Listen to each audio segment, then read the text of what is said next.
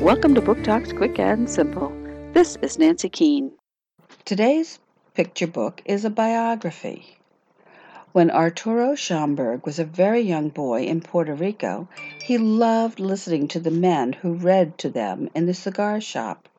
His love of words and his curiosity was born. When he was in fifth grade, his teacher told him that his people did not have any history.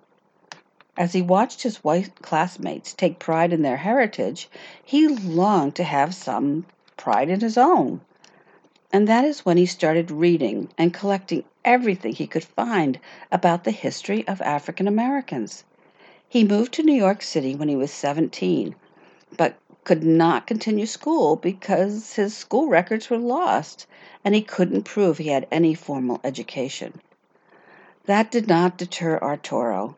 He continued to read and collect information about African Americans whose accomplishments were overlooked in the mainstream education.